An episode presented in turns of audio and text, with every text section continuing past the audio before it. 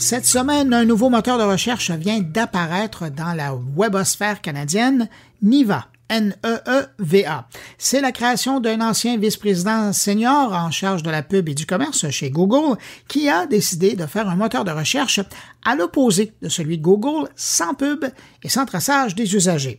Là, je vais faire une exception. J'ai jamais fait ça dans le cadre de mon carnet depuis septembre 2016 parce que je trouve les propos de euh, Sridhar Ramaswamy vraiment intéressants. Je vous propose l'intégrale de ma rencontre en anglais avec lui. Ça dure exactement 10 minutes et on se retrouve tout de suite après pour la suite en français Voici ma rencontre avec Sridhar Ramaswamy, le créateur du moteur de recherche Niva. How would you describe Niva? Niva is a user first search engine.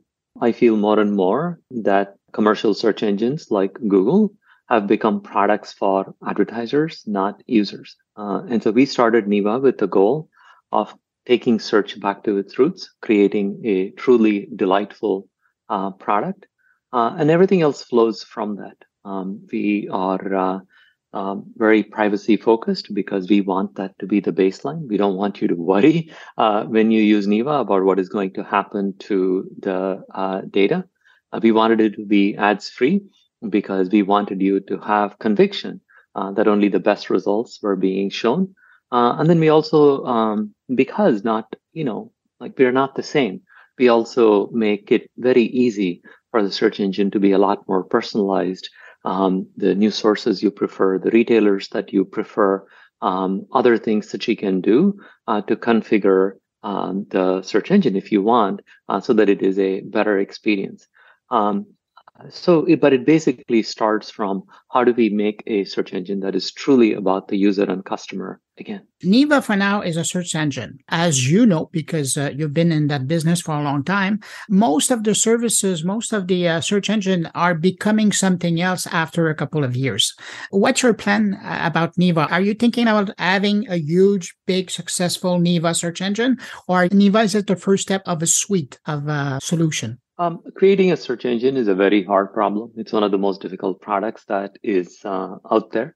So we feel like um, uh, we want to be really, really good at it, and we want millions of um, uh, uh customers and tens, if not hundreds of millions of users using the product. We are a freemium product, uh, easy to try by going to neeva.com. Um, and and uh, in terms of other services, for our premium offering, we do work with partners to provide things like VPNs, a password manager. We're also working on a partnership for private mail.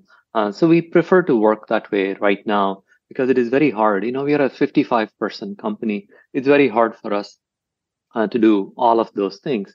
And so we focus very much on this really important function called search, which is closely tied up with how the browser works. Uh, and then we work with partners uh, for other essentials of the modern world. In 2023, is it still possible to compete against Google search? Uh, it's a great question. Uh, and uh, every startup founder, uh, I am no exception, has a conviction about something that they want to create. Uh, our vision is that if we went back to basics, if we focused on sort of the essence of the problem and used the latest and greatest in technologies, we'll be able to get a much better product. You've probably uh, seen, for example, all the excitement around OpenAI and ChatGPT, mm-hmm. um, which is a which is an AI model uh, that is beginning to give amazingly accurate answers to all kinds of problems. It has other issues like uh, it doesn't know truth from false, and so we use that sort of a technology uh, to create a much better search uh, um, experience. We run completely in the cloud, so we are not buying machines. So we try to be smart about how it is that we create a search engine. But uh, back when Google started, you know, in 97, 98, uh, remember a ton of search engines existed. Ask Jeeves, Alta Vista, um, and the list like Yahoo, the list went on and on. The question really uh, then was, do we really need another search engine?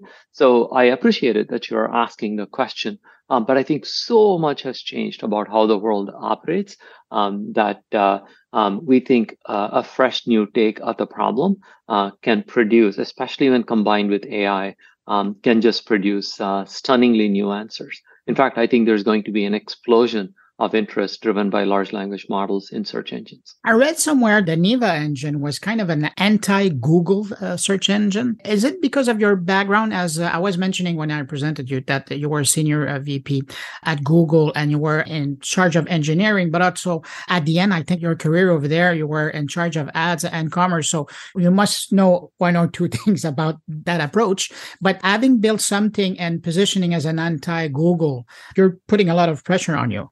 Uh, you know, I worked at Google for many years. Uh, I have many, many, many close friends at Google. Uh, uh I love what it has done uh, for humanity. But on the other hand, there is such a thing as one company getting too big and too dominant. Um, I feel like the ad model in particular has made a lot of tech companies very exploitative uh, meaning that the vast majority of the value that they create is reserved for themselves and for their shareholders mm-hmm. uh, rather than the broader users and uh, public uh, that are using these services. Having said all that, Neeva at its core is about taking a daily use function like search and creating a much better product for you. Uh, we want you to smile when you see this amazing experience when you use uh, when you use Neeva. Uh, so Neeva is much more about let's create a useful product than negative things like being an anti-Google. We have principles that uh, clearly will not fly at uh, at at Google, uh, but we think these principles are what it will take for us to succeed in 2023. So, with no ads in the picture, how will you be making money from that services? What what's so your we, business model? So we have a subscription business model. We offer a premium service. Uh, the basic service is free, but it has limitations like uh, um, roughly the volume of queries that you can run. You can go try the product.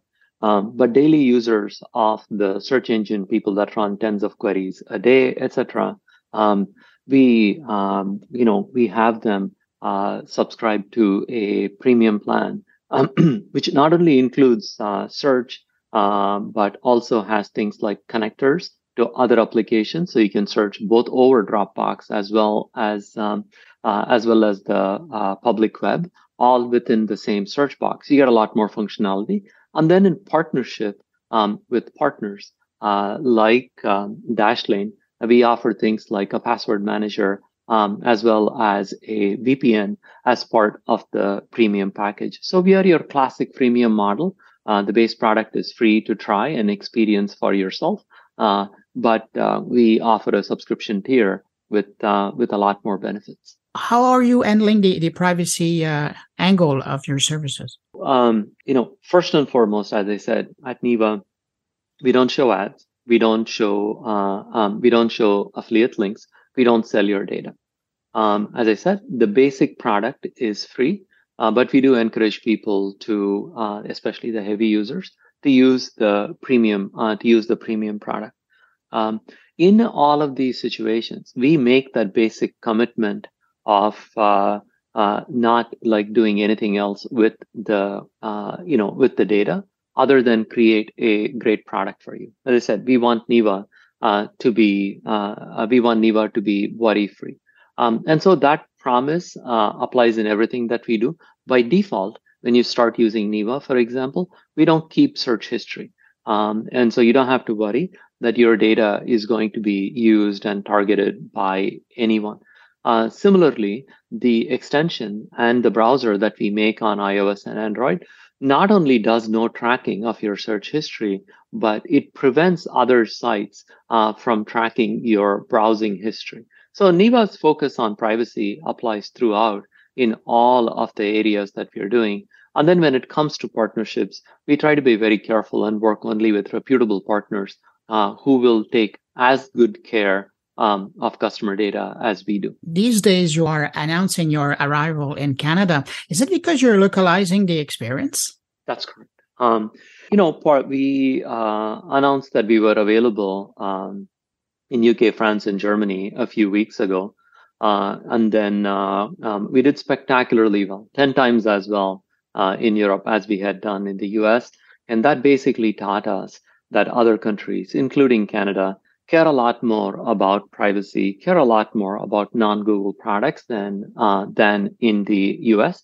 Um, but we delayed it because there's a number of things that we do, not just the translation of the of the UI, which we obviously should do, but also the localization, uh, supporting local stock exchanges, local movies, local, you know, just local merchants. So there's a slew of work that the team has to do in order to um, uh, uh in order to truly be a compelling product within within a new area. That's what we are in the process of uh, doing, and that's why we are excited to be in Canada. Well, Sridhar Ramaswamy, uh, thanks for being on my carnet, and I wish you the best of luck with Neeva. It's really bold, but it's really interesting to have a, a new alternative in the uh, world of uh, web search. Thank you, Bruno. This is a daily use function, and uh, we are excited at being this choice. We are on a like really beyond uh, Google and Neeva uh, we, I mean, beyond Google and uh, Bing, owned by Microsoft, we are one of the few people that's actually creating a search engine from from scratch.